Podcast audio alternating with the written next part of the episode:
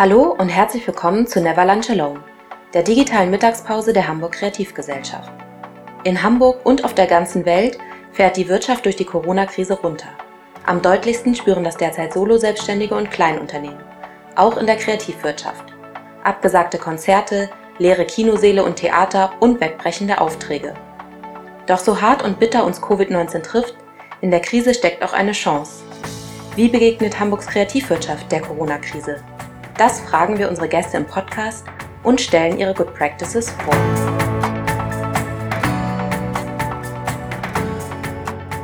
In der zweiten Folge von Never Lunch Alone haben wir die Zauberkünstler Lukas Kaminski und Jan Logemann zu Gast, die mit ihrer Initiative SaveTheArts.de den Theaterbesuch und die Kleinkunstszene per Livestream direkt ins Wohnzimmer bringen wollen.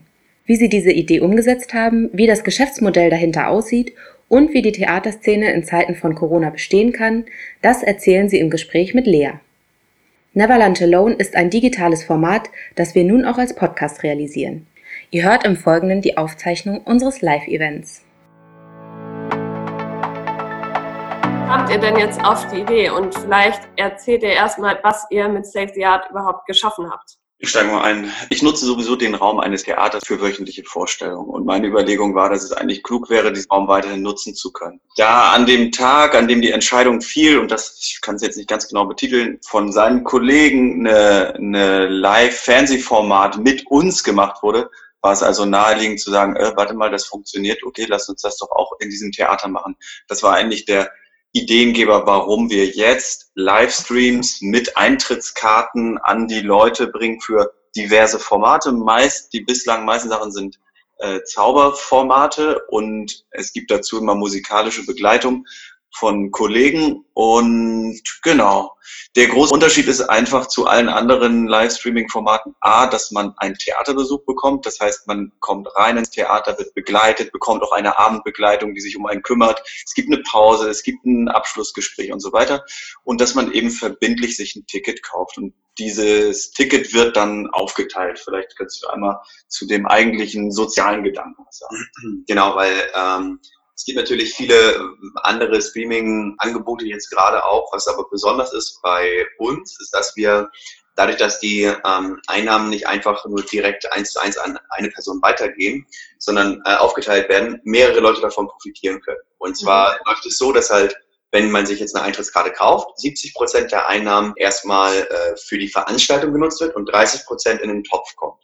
Dieser Topf ist erstmal da als Spendentopf und als äh, Möglichkeiten, die nächsten Veranstaltungen zu realisieren. Dazu gleich nochmal mehr.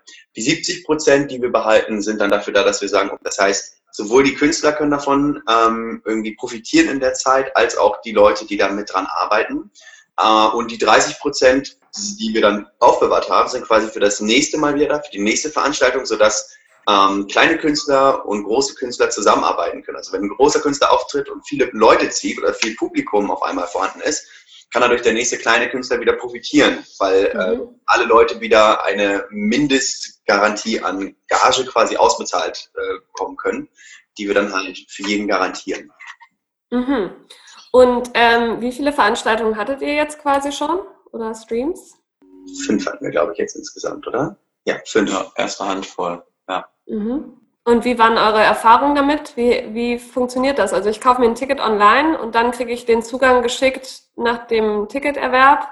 Und ähm, gibt es irgendeine Form von Interaktion auch mit den anderen Zuschauern? Oder wie, wie kann man sich das vorstellen? Ziemlich genau so. Man kriegt den Link zwei bis drei Stunden vorher zugesandt, weil die Individualisierung von Codes relativ kostenaufwendig ist. Also das Optimum wäre natürlich, man kauft sich etwas, da ist ein spezifischer Code drin, den gibt man dann, äh, wenn es losgeht, irgendwo ein und damit wird etwas mhm. freigeschaltet. Das ist kostenintensiver, als wir uns das vorgestellt haben. Das heißt, das ist momentan auch der, der größte Punkt, an dem wir arbeiten, um das reibungsloser zu machen. Momentan ist es so, dass man zwei Stunden vorher einfach einen Link zugeschickt bekommt, wo das Video dann zu sehen ist. Was aber auch gut funktioniert, weil die Leute ja Bock auf die Kunst haben und sowieso auch spenden und dadurch ist da die, die kriminelle Affinität nicht allzu groß. Ähm, genau. Ja. Mhm. Die zweite Frage, die habe ich, glaube ich, nicht beantwortet. Ich habe nur die erste. Interaktion. Interaktion. Ja, wir versuchen Aktion so ein bisschen zu umgehen, weil wir eben das Format eines Theaterbesuchs machen. Mhm. Ähm, und da gibt es konträre Meinungen. Was wir jetzt gemacht haben zum Beispiel ist, dass wir den Gruppenchat nutzen, um äh, während des Programms äh, in ein Gästebuch einzutragen. Das heißt, in der mhm. gucken wir dann ins Gästebuch. Somit haben die Leute schon Sprachrohr, aber es ist nicht die, es gibt keine wirkliche Schnittstelle. Und ob das der richtige Weg ist, werden wir bei den nächsten Veranstaltungen rausfinden und es vielleicht mal ändern und so weiter und so weiter. Mhm. Ähm, ihr habt gesagt, es sind viele Zauberkünstler bislang dabei gewesen. Gab es auch andere äh, Vorstellungen schon und auch Musiker, also Konzerte oder was ist da das Angebot? Ja klar, es ist ja auch die Idee, dass wir ähm, mehrere Bereiche der Kunst auch mit präsentieren, nicht nur Save the Magic, sondern Save the Art. ähm, das heißt, wir haben neben den äh, tollen Zauberkünstlern, die wir schon begrüßen durften, auch schon Comedians da vor Ort gehabt, wie zum Beispiel Werner Mommsen, das Gesicht des äh, Nordens, ja auch so, der halt auch als großer Künstler mit dann dabei sein konnte. Wir hatten ähm, als Comedian auch noch Hinner Köhn mit dabei und auch in der Poetry Slam Szene waren wir ein bisschen unterwegs. Ähm, Hinner Köhn bedient ja da beides sogar. Äh, Lennart Hamann, Hannes Maas waren da aus dem Poetry-Bereich. Dann hatten wir äh, aus dem Musikerbereich auch noch ein paar tolle Musiker da. Wir hatten Felix Oliver Schepp da, äh, es war Jörn P. Boll da, wir hatten ähm, Baetz. Jan Baetz da. Also es ist, genau. wir versuchen so, die Schwierigkeit ist ja, also das ist wirklich das größte Problem, äh, ein 70-minütiges Format zu machen, was die Leute am Ball hält. Also wenn ich nur mhm das funktioniert nur bedingt, weil man Zuschauerreaktionen braucht und so weiter. Genauso funktioniert es nur bedingt, äh, einem Musiker 60 Minuten zu folgen. Somit ist das Konzept, das ist immer, bei mir zum Beispiel jeden Donnerstag gibt es einen, einen Musiker, mit dem ich kommuniziere, der auch mein Spielpartner ist, dem ich Kunststücke zeige und so wechseln wir uns mehr oder weniger im 5 bis 10 Minuten Takt ab, um visuell und auditiv möglichst äh, Vielseitigkeit zu bieten. Und das mussten wir auch schon irgendwie lernen und ja, das gilt es alles zu bearbeiten. Ja. Mhm. Wie empfindet ihr die Resonanz äh, auf die Angebote? Positiv. Also es war eine überraschend starke Nachfrage beim ersten mhm. Auftritt, einfach weil da die Kombination aus, wir sind jetzt so die Unterstützer der ersten Stunde und dass man da über 1000 Zuschauer hat, die alle ein Ticket gekauft haben, plus gespendet haben, führte natürlich dazu, dass wir das überhaupt weitermachen konnten. Und jetzt sind wir so in so einem 200 Leute Schnitt, weil das Angebot natürlich auch groß ist und 200 Leute sind immer noch sehr viel, finde ich. Vor allem, wenn man bedenkt, dass wir in einem Theater sind, in dem 30 Leute Platz finden. Das heißt, wenn, wow. wir, mal, wenn wir mal einen Abend haben, wo dann nur 80 Leute bezahlt haben, ist es immer noch so, dass die in drei Reihen bis zur Decke äh, da sitzen würden und das ist ein gutes Gefühl. Und diese mhm. 1000 oder auch bei der letzten Vorstellung 500 ist schon viel mehr, als wir erwartet haben. Und es wird auch sicherlich äh, abfallend sein. Mhm. Schauen mal, wie es weitergeht. Ja. Könntet ihr euch auch vorstellen, ähm, also das Projekt ist ja aus der Corona-Krise sozusagen entstanden, könntet ihr euch auch vorstellen, das danach weiterzuführen, wenn es jetzt so erfolgreich ist? Ja, klar. Also ähm, das ist natürlich auch abhängig davon, wie es jetzt weiterläuft und ähm, wie, wie die nächsten Wochen aussehen werden für uns. Es ist für uns sehr schwer zu weiter als zwei Wochen oder so zu planen groß, ähm, weil halt von ganz vielen Faktoren abhängig ist. Aber das Interesse an dem Projekt besteht bei uns. Das ist ein Herzensprojekt und deswegen, klar, im Optimalfall wäre das schon schön, aber das wird die Zeit zeigen, denke ich. Könnt ihr vielleicht Impulse oder Tipps geben an, an andere, die irgendwie versuchen, ihre Dienste zu digitalisieren oder vielleicht auch selbst so einen Stream aufzubauen? Also was ist da zu beachten? Was sind irgendwie, ja, woran muss man denken? Wie habt ihr es geschafft, so erfolgreicher auch zu werden mit dem Stream?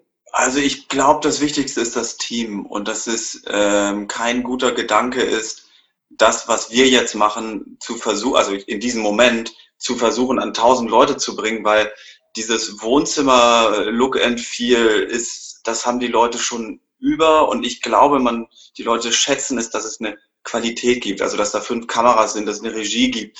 So, das kann natürlich nicht jeder bieten, aber sich schon allein über Licht und so weiter und so weiter Gedanken zu machen und im nächsten Schritt oder, oder im, eigentlich im ersten Schritt erstmal überhaupt das Format zu definieren. Weil gerade diese äh, eine Kamera und dann, ja, da kann ich noch so lustig sein, das wird nicht funktionieren. Da kann ich noch so schöne Musik machen, das wird nicht funktionieren. Also die Qualität, die man hat, zu überlegen mit, mit anderen Leuten aus medialen Produktionen, wie man dieses Gefühl vermitteln kann, das ist wahrscheinlich die, die größte Hürde. Ja. Mhm. Ich denke auch, also was man einfach im Kopf behalten muss, es ist eine andere, ähm, ein anderes Medium als eine Live-Erfahrung, äh, die man vor Ort hat. Also es ist zwar immer noch live, aber es ist halt nicht vor Ort und dadurch muss man ganz andere Dinge beachten auf einmal. Und das, äh, genau, da lohnt es sich auf alle Fälle konzeptionell vorher nochmal drüber Gedanken zu machen, was würde ich mir selbst anschauen wirklich, wenn ich zu Hause jetzt äh, sitze, dafür äh, Geld bezahlt oder kein Geld bezahlt habe. Was wir, was ich noch sagen möchte, wo wir gute Erfahrungen gemacht haben, ist, wir glauben dadurch, dass die Leute Eintritt zahlen und sich eine Eintrittskarte kaufen, ähm, dass der ausschlaggebende Punkt ist, dass sie auch wirklich dabei bleiben. Also wenn wir ähm, Aufzei äh, wenn wir Live-Übertragungen haben, die wir halt präsentieren, äh, dann haben wir eine Schwankung von fünf Leuten vielleicht während der ganzen Show, die wir aber von Anfang bis Ende dabei bleiben. Und die fünf mhm. das sind Internetverbindungsprobleme. Das heißt, wir haben wirklich ein konstantes Publikum und das ist, glaube ich, aus der Wertschätzung für den Preis der Veranstaltung entstanden. Plus, mhm. dass es nicht beliebig ist. Also, dass mhm. es nur live und im Hier und Jetzt und man kann es sich danach nicht mehr angucken. Das mhm. ist ein wichtiger Punkt, um zu sagen, wir schenken euch das Theatererlebnis. Dafür gibt es halt eine Eintrittskarte und das kann man halt nur einmal sehen. Mhm.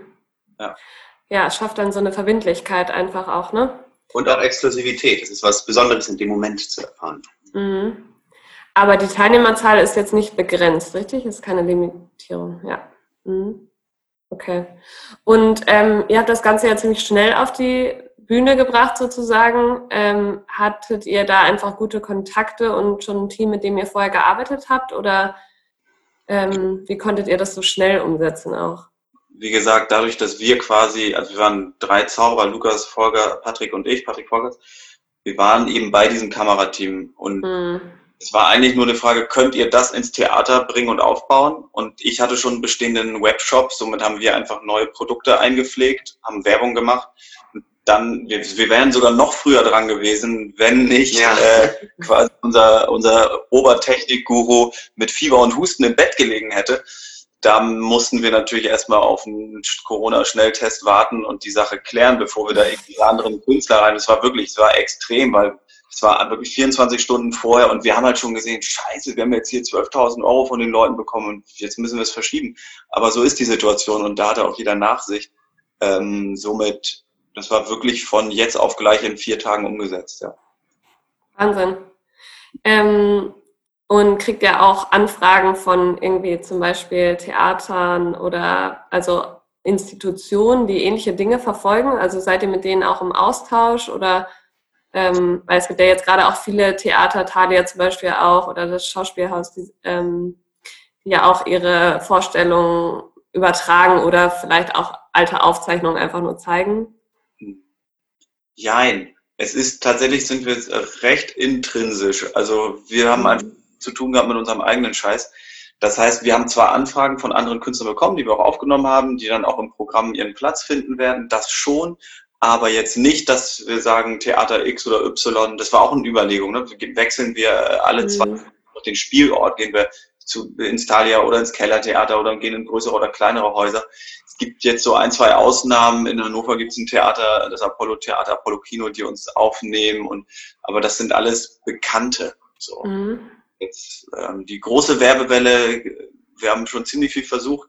Dafür ist das Angebot zu groß. Es ist interessanter, wenn die Zwölfjährige, die gerade Gitarre lernt, das äh, in Wedel allen Leuten beibringt, als wenn jemand, das ist so, als wenn jemand sagt, ja, wir versuchen hier Künstler äh, irgendwie eine Plattform zu bieten und sagen, ja, das machen gerade tausend.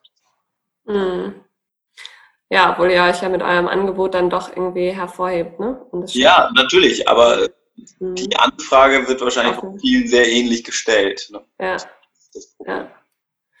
Ähm, da wir hier heute so äh, eine schöne Runde sind, würde ich einfach auch mal das Wort weitergeben wollen an die, die Fragen haben.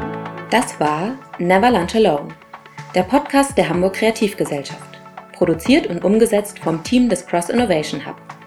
Mehr Infos auf www.kreativgesellschaft.org.